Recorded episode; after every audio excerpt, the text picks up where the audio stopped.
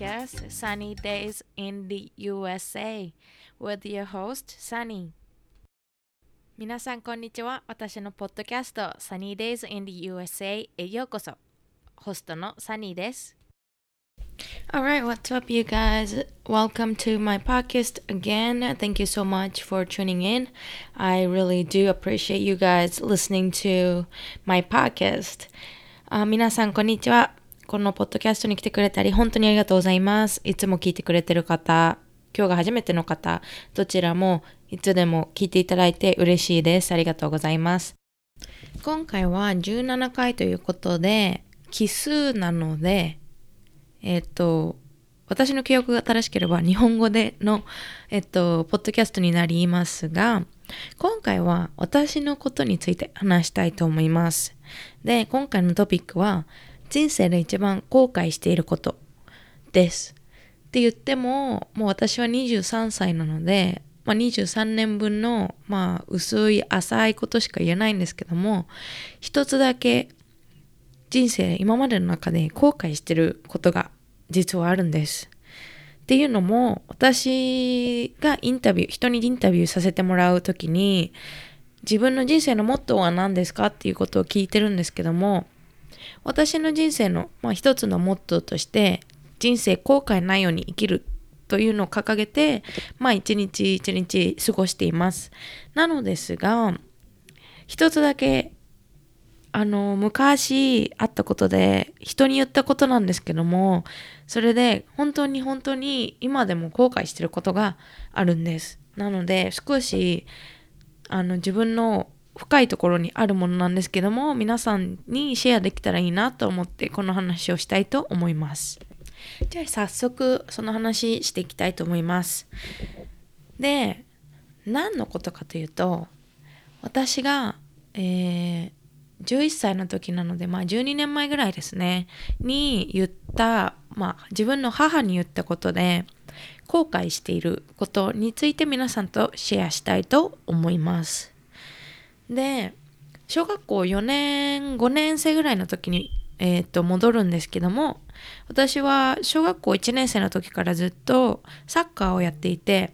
っていうのも私の、私2人兄がいて、で2人とも年上の兄がサッカーをしていて少年団に所属していたのでいつでも遠征に行ったりとか私もお母さんと一緒にまああのサッカー見に行ったりとかずっとしていてでまあコーチたちともみんなと仲良くてみんなに可愛がってもらっていたので、まあ、私もサッカーそのままするっていう感じで何の疑問もなくもう少年団に入っていったんですね。で1年生の時からずっとやっていてでまあ私一人だけ女の子だったんですけどもでもみんな男の子とみんなと仲良くてまあみんな私の友達幼なじみって感じなんですけどもで今でも日本に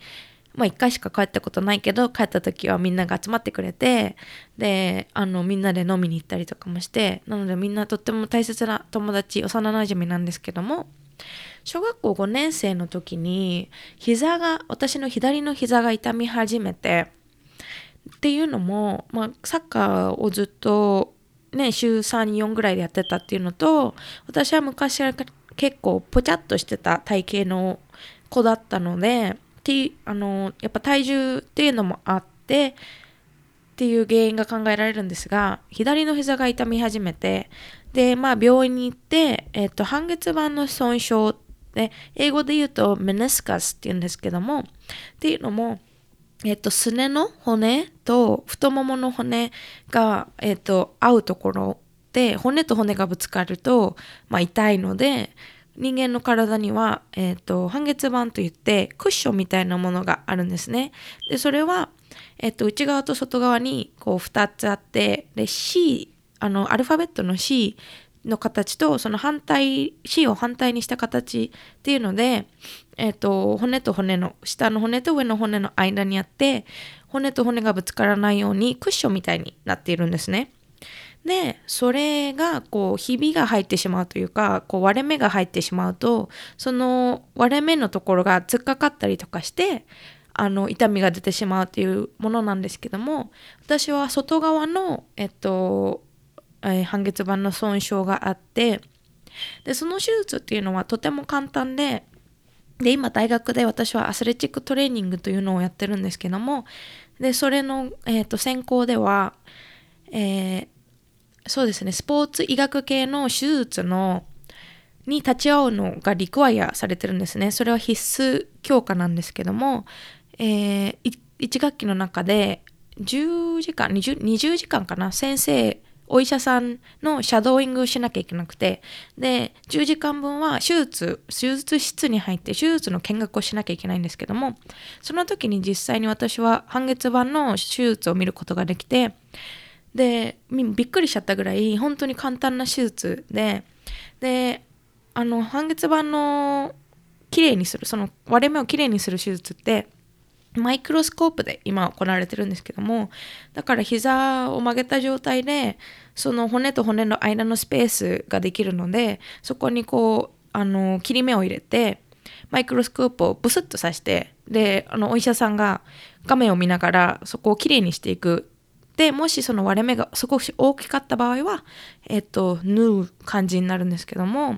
だから本当に、あの、簡単な手術で30分45分ぐらいで終わっちゃうぐらいなんですね。なのでそれは私自身あこんなに簡単な手術が私に行われて行われていたのかっていうぐらいあのびっくりしてしまってでもすごくいい経験だったんですけどもでそれが多分小5の初めぐらいだったのかな。でその後あのリハビリとかもしてもうサッカーとかもし始めてでである日に私お兄ちゃんとえー、自転車に乗ってどこかに行こうっていう話になってっていうのもただあのお菓子を買いに行くとかそういうくだらないことだったとは思うんですがでそれで自転車をこいでどこかに行って帰り道に私のお家の方は坂がいっぱいあるので結構急な坂が多くてまあワークアウトっていう感じなんですけども。でそれで立ちこぎをしてる時かな。痛みが私の太ももらへんあの付け根らへんですかね。にすごい激しい痛みがガッときてえ？ってなってでそれでもう焦げないぐらい。でお兄ちゃんに「ちょっと待って」って「もう焦げないくらい痛いんだけど」みたいになってでお兄ちゃんも「え膝?」って言って「いや太ももの付け根の方なんだけどどうしよう」って言ってなのであの2人で自転車すごいゆっくりこぎながらお家に帰っていってでお母さんになんか太ももが痛くなっちゃってって言ってで歩くのも普通に歩けないぐらい痛くてでビッグを引きながら歩いていてでそれが私のお父さんにこうバレてお父さんは「お前ほんとあの気が弱いからだよ」って「病は気からだぞ」っていう感じでで今手術あの膝の手術もしたばっかりなのにそんなすぐに痛み始めるわけないだろうみたいな感じでで私のお父さんはとても古風な人でとても厳しい人なんですね。でそのアメリカの人とは違ってやっぱ日本の昔かたぎな感じの方なのであんまりこうベタベタした感じではないし結構厳しい人なんですけどもなのでそんな病は気からだっていう感じで、えー、言われてで私の小学校が家から30分ぐらいかな徒歩で。なのでちょっと遠かったんですね。でその付け根の痛みがあの日々日々日に日に増していってでビッグを引きながらいつも歩きながら「痛いよ痛いよ」ってで私は泣き虫なので泣きながら学校に行くって感じだったんですけどもそれを見たお母さんがねえサニー痛いなら私が車出してあげるからあの歩かなくていいよって言ってくれてたんですね朝に。でそうするとお父さんはそうやってお前が甘やかすからサニーこうやって弱虫になっちゃうんだろうみたいな感じでやっぱり厳しい感じであの言ってきてでお母さんも「もう」って言いながら、まあ、お父さんにはそんなにね口答えするっていうわけでもないのでで私はもういいよって言って泣きながら学校に行くみたいなのがちょっと続いてでもだんだん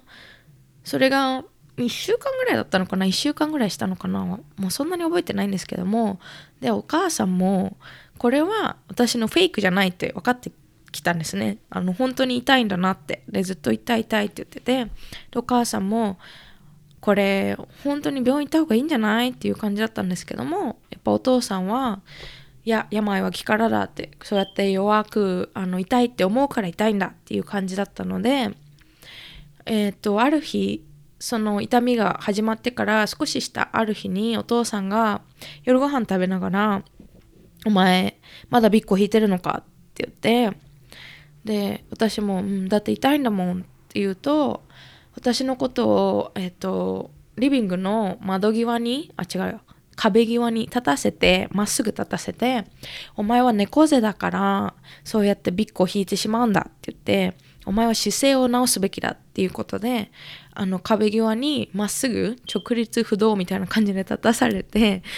なんかずっと立たされるみたいな感じのことを、えー、夜ご飯が終わった後にしててでなんかお母さんも「何やってるのよ」みたいな感じだったんですけどでもまあお父さんもね結構強気の人なのでまあそれを私にさせてでまあそれからちょっと経ってお母さんがもう本当に痛そうだからやっぱりあの膝膝の手術をしてくれたあの外科の先生のところに行こうって言ってでその先生は私の近くの私立病院のあの先生だったんですけどもその先生との予約が取れたのでそこに見に行ってもらうことになりました。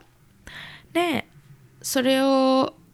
見に行ってもらってで診断が大腿骨頭滑り症っていう症状病気だったんですね。でそれはえっとあの肥満の男の子成長期の男の子に多くてっていうのはその骨ってやっぱり成長期の時はこう固まりきれてないというかまだ柔らかいというかなのでで大腿骨って太ももの骨なんですけどもお尻の方にあのある付け根の方のところは、えっと、丸いボールみたいになっていてでえっとお尻の骨盤の骨ですねところにえっとつながるようになってるんですけどもその大腿骨の頭のところで成長期の間はまだ固まりきれてない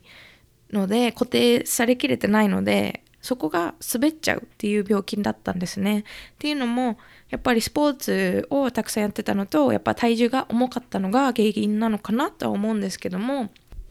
大体骨頭滑り滑り症は、えっと、急性と慢性っていうのがあってで急性はもうすぐに痛みが走って骨折したみたいな痛みでもうすぐに病院に行かないといけないっていうのと慢性は、まあ、時間をかけて痛みが増していっていくっていう感じなんですけども私は慢性の方ででどのぐらい痛みがあったのか忘れてしまったんですけども先生、まあ、お母さんに聞いた話ではもしこの見つかるのが少し遅かったら私はもうあの歩くことができなかったかもしれないっていうぐらいまあ結構ね真剣なあの病気なんですけどでその滑り具合によってはあのその滑ったところを元に戻してこう大腿骨をまっすぐさせられる手術法もあればもしその慢性で滑りの角度が大きいとあのやっぱ太ももの付け根お尻のところって神経だったりとか血管だったりとかたくさん通っているのでそこを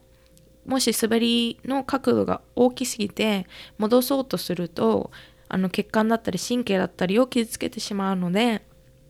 えっ、ー、と今はわからないんですけどもその当時は大体骨の骨頭の方のだから付け根の方の上の方のところで大体骨を切ってでまあその滑ったところに合わせて、えーと、骨自体をくっつけてでプレートとネジみたいのでくっつけるみたいな手術があってで私は滑りの角度が大きかったのでその後方の骨を切るっていう手術をしたんですけども。でそれはもうあの先生のところに行って診断されて次の日か次の次の日ぐらいに手術をすることになって本当にもうすぐに手術をしなきゃいけない、あの病気だったんですけどもでやっぱり日本って、えー、保険のシステムがすごく整っているので手術をした後は入院するのが結構普通じゃないですか。なので小学校5年生の時その手術をした後に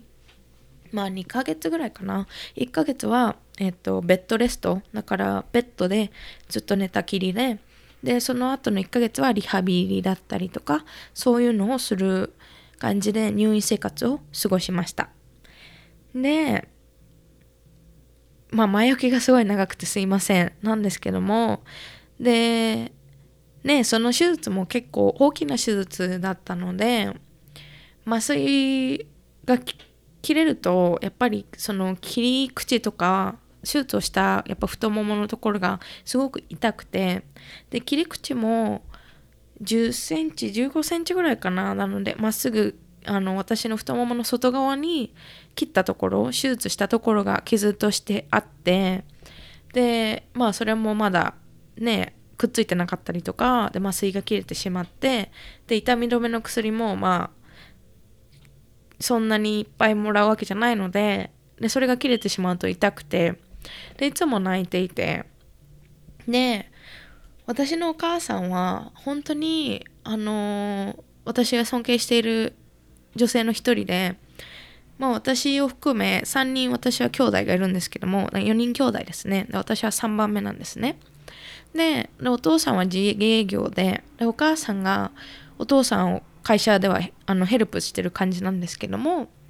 で PTA だったりとか私はお兄ちゃんの少年団のサッカーの少年団だったりとかで私は少年団の他にピアノだったり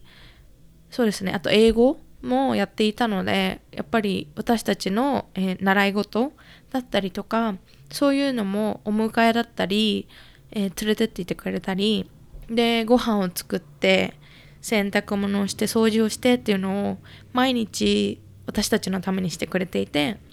で先ほども言ったように私の父は割と古風な方なので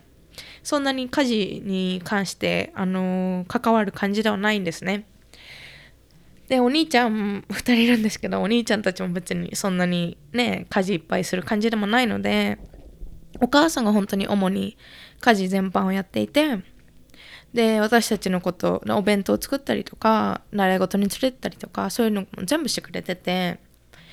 で毎朝いつも覚えてるんですけども毎朝5時ぐらいには本当に起きてで夜も11時ぐらいに寝るんですけどそれを毎日毎日毎日やっていて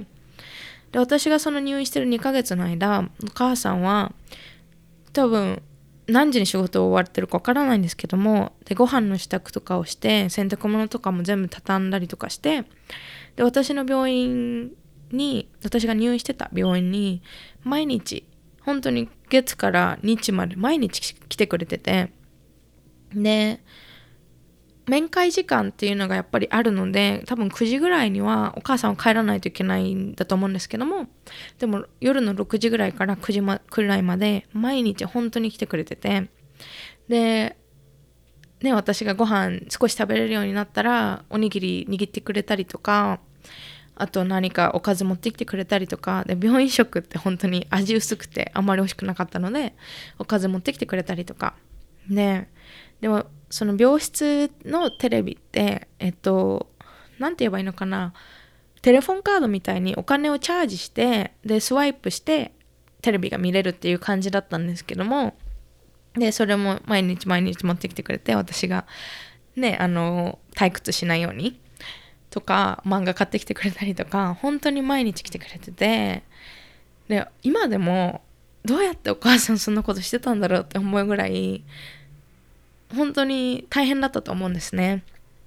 でいつも覚えてるのはその6時とか夜に来てくれた時にお母さんは本当に疲れてて私がベッドで寝てるベッドの脇でその私のベッドに寄りかかって寝たりとかで「ああ居眠りしちゃった。ごめんね」って言いながらいつも私のことを心配してくれてて。でそういうことが本当に2ヶ月続いたんですけども。で手術をした初めの頃ですねあの手術をして終わった後麻酔が切れて何日か経ってで、まあ、小学校も2ヶ月間あの行けないっていうことで割と結構クラスとかをミスすることが多かったんですね。でその後もあのリハビリとかしながら、えーと、すぐには戻れないので、えーとまあ、体育の授業とかも見学してたんですけどもでそういうのでみんなは他のみんなは健康に、えー、と学校行ったりしてるのに私だけこんなところで入院しなきゃいけないっていう思いがすごく強くなってきててでその時に多分同室だった女の子が退院してしまってだからだと思うんですけども余計寂しくってなんでみんな健康でみんなあの外で楽しく遊んでたりとか学校行ったりとかして普通の生活をしているのになんで私はこんな入院なんかしなきゃいけないの？ってなんでこんな傷を負わなきゃいけないの？とかなんでこんな痛み思いをしなきゃいけないの？っていう気持ちがすごく強くてで私お母さんに泣きながら「なんで私だけこんな痛い思いしなきゃいけないの?」って言ってしまったんですね。でその時のお母さんの顔はなんか本当にああなんて言えばいいんだろうっていう感じの顔をしていてで私のお母さんはそんなにねあんまりベタベタした感じの人でもないんですけども変われるなら変わってあげたいよって言いながらなんか多分泣いてたのかな泣きそうだったのか忘れちゃったんですけども、うん、そういう顔をさせてしまってで前置きは全部長かったすごい長かったんですけども本当にそれは私が人生の中であの言ってはいけなかったことだなって思っています。でまあね小学校5年生だから11歳とか10歳とかそのぐらいなので後先考えずに言ってしまったことなんですけどもでも本当にお母さんには感謝してるしあの2ヶ月間は私が本当にお母さんは私のことを本当に愛してくれてるんだなっていうのが分かった2ヶ月間だったんですけどもででまあその話ついでに言ってしまうとその2ヶ月間お父さんは1回も病院に来たことがなくて1回ぐらい来たのかな？手術の日とか来たのかな？忘れちゃったんですけど。